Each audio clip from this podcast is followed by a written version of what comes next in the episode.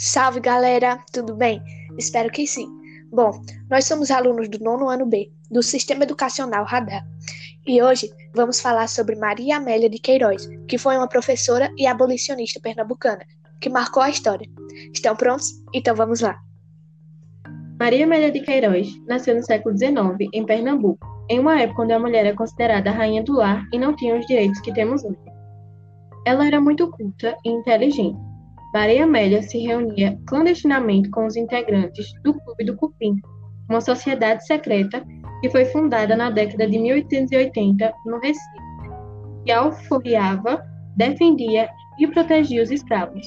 A abolicionista foi uma das fundadoras da Ave Libertas, associação composta só de mulheres que, utilizando meios legais, lutava pelo fim da escravidão.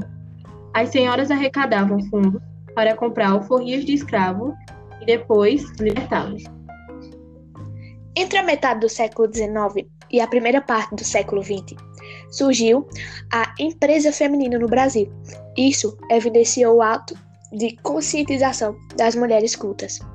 Essas mulheres contribuíram muito, muito mesmo para os caminhos das mulheres, não só antigamente, como até hoje. Em outra ocasião, essas senhoras também conseguiram formar uma passeata pelas ruas da cidade, com a participação de mais de 100 abolicionistas, além de homens que eram a favor da causa. Isso foi um acontecimento que teve destaque em vários jornais do Recife. E é necessário também dizer que a maioria daquelas mulheres escritoras é, trabalhavam em jornais e divulgavam propostas de teor feminino. Ela publicou também uma coleção de biografias de mulheres celebres. Maria Amélia e suas companheiras trataram de alfabetizar os escravos, bem como ensinar-lhes técnicas de trabalhos manuais, visando sua inserção no mercado de trabalho.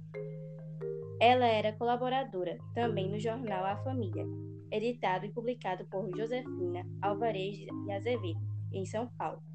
Não se sabe a data em que Maria Amélia de Queiroz faleceu. O mais importante, porém, foi o legado que ela deixou para a população feminina. Obrigada pela atenção de todos que nos acompanharam até aqui. Espero que tenha entendido e aprendido com essas mulheres.